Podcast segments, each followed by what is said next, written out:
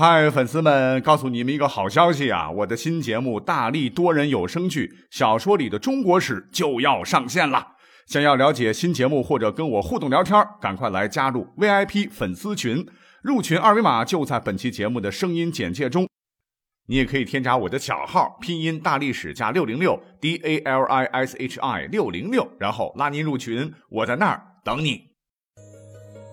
管他正史野史。这里只有大历史，大力讲的历史正在播出。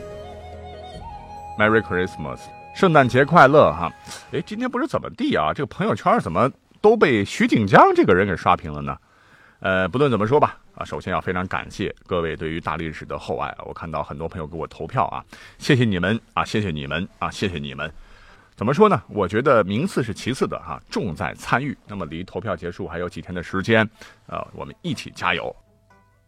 不知道各位还有没有这个印象？其实我早就说过啊，我说历史啊，那就如同汪洋之海，我们这些讲历史的人啊，只不过就是从大海当中啊舀起了一瓢水而已啊。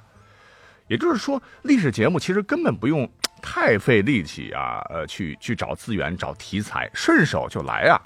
因为历史，我认为就是讲故事嘛，啊，比方说大家伙儿啊，从小到大，呃，在生活当中经常会用到的，由咱们的老祖先一辈辈传给咱们的那三万多个成语啊，要知道，呃，我们日常朗朗上口、绝口都离不开的这个成语很多很多呢，那都是历史故事或者是精彩的历史典故，而且这些故事都很经典。如果把它们拿来哈来做历史的话啊，单讲历史成语故事的话，我觉得都可以讲上 N 年呢啊。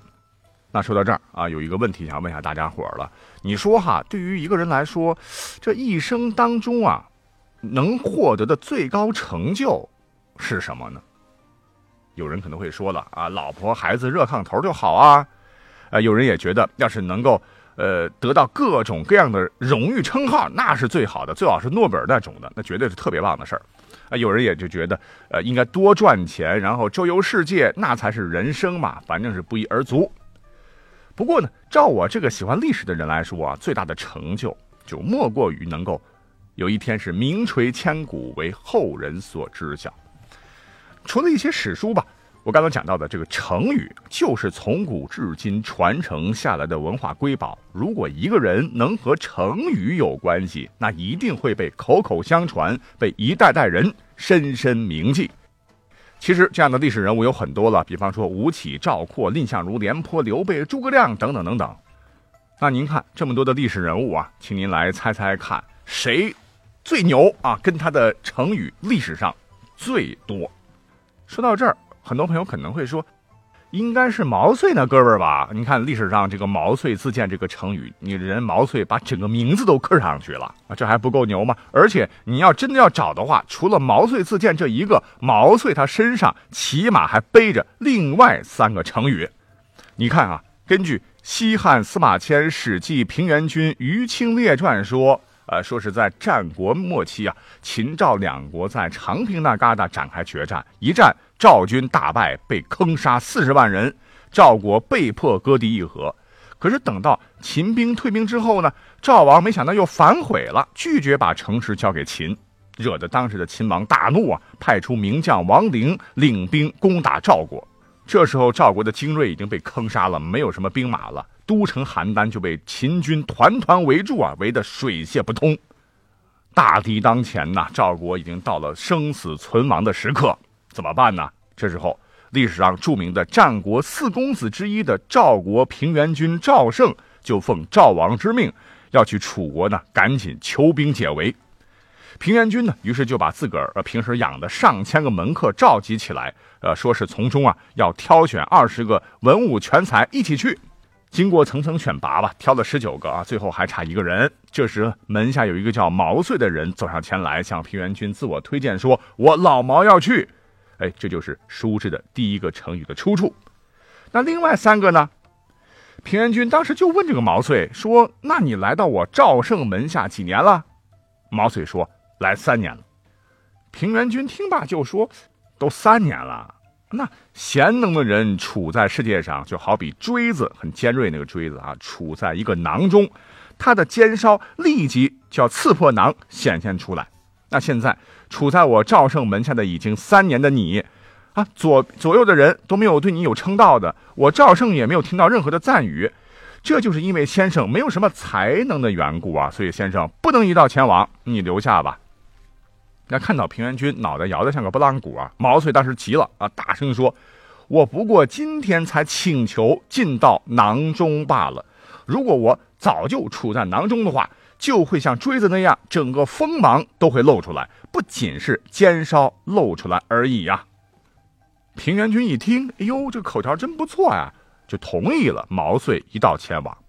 这便是我们一直拿来用，却不知道出自何处的脱颖而出。到了楚国，楚王当时还是挺牛叉哄哄的，就任凭平原君说的是口吐白沫啊，这个楚王就是不愿意出兵。啊，毛遂出发前。不是对平原君夸下海口吗？说这个是小 case 了啊，我探囊取物般就就能处理，好吧？那我不行，你来。结果毛遂一上前，当面呛楚王说：“出兵的事儿，非利即害，非害即利，简单又明白，为何议而不决呢？你个老东西！”这个楚王听罢气炸了：“你是何人，竟敢说寡人呐？”喝道：“下去啊！我和你主人说话，你算啥东西？”没想到这个毛遂啊。不但不退下，反而是上前又走了几个台阶他手按自个儿的大宝剑，说：“如今十步之内，大王性命可在我手中啊！”楚王一听，好像有道理啊啊！这个人这么勇敢，反而觉得，嗯，这个人看来是蛮忠勇的，就没有再呵斥他，就听毛遂怎么讲话吧。毛遂呢，就把出兵援赵有利于楚国的道理呢，就呱呱呱呱做了精辟的分析，说的楚王是心悦诚服啊，答应是马上出兵啊。不几天呢，楚魏等国联合出兵援赵，秦军被迫撤退。啊，平原君回国之后就大为感慨呀，哎呀，这么厉害的毛遂，差点就被埋没了哈。于是他说出了第三个成语，叫“毛遂的三寸不烂之舌比百万大军还强啊”。这便是六字成语“三寸不烂之舌”的由来。很多人认为这是诸葛亮的啊，跟他没关系。但这还没说完，平原君呢又说道：“毛遂对楚王的一席话，真是大大提高了我赵国的威望，是赵国重国九鼎大吕。九鼎大吕是个钟的名字，呃，与鼎呢同为古代国家的宝器了。至此，一言九鼎这个成语横空出世了。”你看啊，毛遂一个人就创造了一个跟他名字有关的成语啊，这已经很牛了。更何况还有另外三个成语都和他息息相关。可是我们再回到起先的那个问题，你真的以为毛遂是历史上成语最多的那位牛人吗？哎，对不起，您又错了。因为经过认真统计啊，有一个人身上的这个成语典故竟然多达二十五个。那这个人呢，便是秦末汉初用兵如神的一代名将韩信啊，这也是我们的老熟人了。在韩信成名之前呢，“胯下之辱”这个成语，哎，我觉得大家都说烂了。那其他的二十四个呢，我先来跟各位摆一摆。第一个“一饭千金”，第二个“国士无双”，第三个“妇人之仁”，下面是“明修栈道，暗度陈仓”。背水一战，置之死地而后生，拔其意志，人心难测，独当一面，十面埋伏，四面楚歌，问路斩桥，解衣推石，功高震主，不赏之功，委由云梦，多多益善，居长泱泱。这是十九个。第二十，金世之交；二十一，兵仙神帅；第二十二，略部士出；第二十三，勋冠三杰，就是。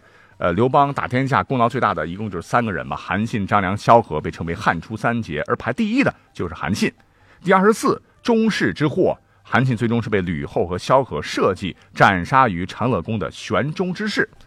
后来呢，这个词被比喻为功臣遭到猜忌被杀。最后一个就是一个六字成语了，是成也萧何，败也萧何。啊，说实话啊，实在太多了，我们就挑里面呃几个各位可能不太熟悉的故事来讲讲啊。那第一个就是我们刚刚讲到的“一饭千金”，那这个成语可不是说一顿饭要花一千块钱，太贵的吃不起的意思啊。那这个成语呢，其实是比喻要厚厚的报答对自己有恩的人。那这个成语呢，出自《史记·淮阴侯列传》。也就是说，当时韩信在未得志之前呢，哎呦，我的日子过得真是，哎，苦极了。每一天呢，都得在城下钓鱼。运气好的时候呢，多钓几条，能够吃口饱饭；运气差的时候，那只能饿肚子啦。那在韩信经常钓鱼的地方呢，有很多的这个漂母啊，漂洗的漂啊，就是专门当时清洗丝棉絮或者旧衣服的老婆婆，在河边工作啊。其中呢，有一个漂母，她非常同情韩信啊，觉得这么帅的小伙子可怜兮兮的，每天吃不饱饭，哎，就不断的救济他，给他饭吃。韩信在艰难困苦中得到这种救助，很是感激啊，便对这个老婆婆说：“将来啊，我韩信发达了，一定要好好的重重报答你呀。”那朴母听了韩信的话，很是高兴，但是表示不希望韩信将来报答他。后来，韩信替汉王刘邦立了不少的功劳，被封为楚王他就想起了从前呢受过朴母的恩惠，就命人送去酒菜给他吃。更送给他黄金一千两来答谢他，这便是一饭千金的由来。那其中还有一个成语，我觉得这个故事也很精彩，必须要讲啊。这个成语叫做拔旗易帜。这个故事是怎么回事？说是在公元前的二百零八年呢，已经发达的韩信呢，就曾经率领精锐汉军攻打赵国。当时两方准备决战，可是韩信的部队开赴战场。必须呢要通过一道极狭窄的山口，叫做井陉口。这个地方呢，在今天的河北。你这一听这名字，井陉口啊，跟井口般狭窄，那地势肯定险要，易守难攻啊。当时赵国的有一位谋士叫做李左军，对赵军主将成安军陈馀就说：“说韩信军一连胜仗，锐不可当。但是人是铁，饭是钢啊，他们都得吃饭。”依我看呢，井陉口道路狭窄，绵延数百里，韩信军队押送的粮草一定会在部队的后面。希望您呢拨给我几万人马，从小路出发，截取汉军的粮草。那后方粮草一断，汉军一定军心大乱，而大帅您就可以轻松收割了。您只要深挖护城沟，坚壁清野，固守就行了。那汉军一定是士气低迷啊，陷入围谷，进退不得。咱们前后一夹，荒野之地没啥吃的，汉军必败。我想，如果你是赵军统帅的话，一定会说妙计呀，就这么干。可谁曾想啊，这个主帅陈馀，那就是一介书生啊，兵法没看过多少啊，温良恭俭让，他倒是学了不少。他说不可不可呀，你看啊，汉军背信弃义，撕毁盟约，攻打咱们是不义呀。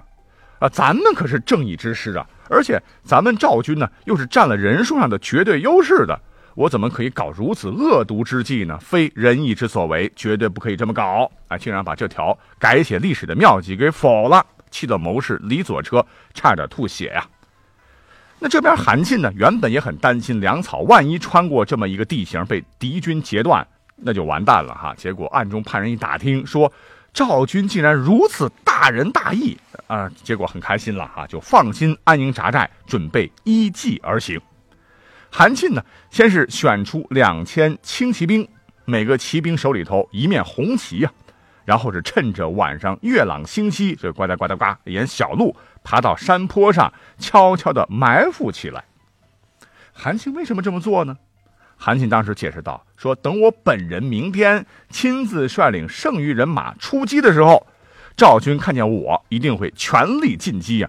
到时你们就趁着双方混战，冒死啊冲进已经比较空虚的赵军营地，干嘛呢？杀敌是第二位的，拔掉赵国插的旗帜，插上咱们汉军的红旗才是首要任务。那等到天亮了，韩信呢，先是派了几千人呢。”是背靠河水摆开阵势，赵军一瞅汉军这么排兵布阵，都哈哈大笑啊！因为自古以来背水而战，这是作死的节奏啊！没有退路，必定军心浮动啊！这赵国的主帅陈馀就很骄傲了啊！韩信这小子不过如此嘛！啊，觉得自个儿肯定能一举歼灭汉军呐！啊，结果通通通啊，双方是战鼓擂起呀！赵军主力是主动出营，两军呢就在山谷间是分别厮杀起来。汉军这边呢是打着打着，哎呀，好像不行了，是边打边撤呀。而赵军是越战越勇，直接把汉军呢就逼到了河边。汉军的形势是非常危急了，因为不能取胜的话，很可能就魏王八了。那就在赵军一路追击，然后争夺战利品，混乱不堪时，不知谁喊了一嗓子：“不好了，不好了，咱们的营寨被端了！”赵军一看，呀，不知道什么时候，大本营竟然是竖起了两千面汉军的红旗，顿时大惊失色，人人是四散奔逃啊！不准跑，谁跑军法处置。虽然说当场斩杀了数十人也不行啊，兵败如山倒，赵军一下子如洪水般稀里哗啦的全溃散了。汉军呢随即两面夹击，大破赵军呢，还把赵国的这个主帅啊第二个赵括给斩了。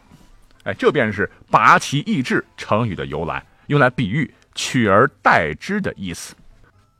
这二十多个哈，我们就再串几个。因为韩信这样的经典战例很多了，所以他被评为兵仙嘛。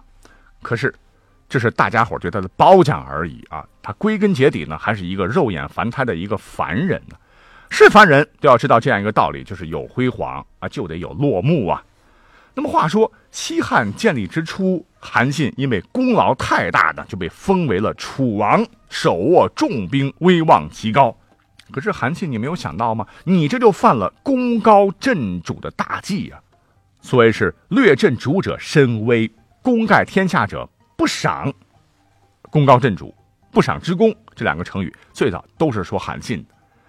那汉高祖刘邦肯定就不干了，肯定对韩信很猜忌了，就直接放了个大招啊！有一次假装说我要去韩信那儿管的这个叫云梦泽的地方去游玩哎，趁着韩信迎接的时候。将他擒下，最后呢，把他软禁，贬为了淮阴侯，这就是生僻成语叫“尾游云梦”的出处。好了，那如果你是韩信的话，你会怎么想啊？当年我替你刘邦出生入死，立下这么多功劳啊！你那个时候求着老子是解衣推食，这个成语的意思就是把衣服脱给别人穿，不拿给别人吃，形容对别人生活极其关怀。可是如今态度一百八十度大反转，竟然对我是这般不留情面，把我从一个王变成了一个猴啊！你说你刘邦还是人吗？韩信想不通啊，整日是闷闷不乐。于是另一个生僻成语叫“居常泱泱”诞生了，来比喻因不平或不满而常常郁郁不乐。讲到这儿，你可能就觉得呀，这个韩信啊，背了二十多个成语啊，他肯定是历史上成语故事最多的人了。非也，因为还有一个人比他更牛，人家三十多个成语呢。那么他是谁？他又有哪些不为人知的精彩故事呢？我们下期再讲。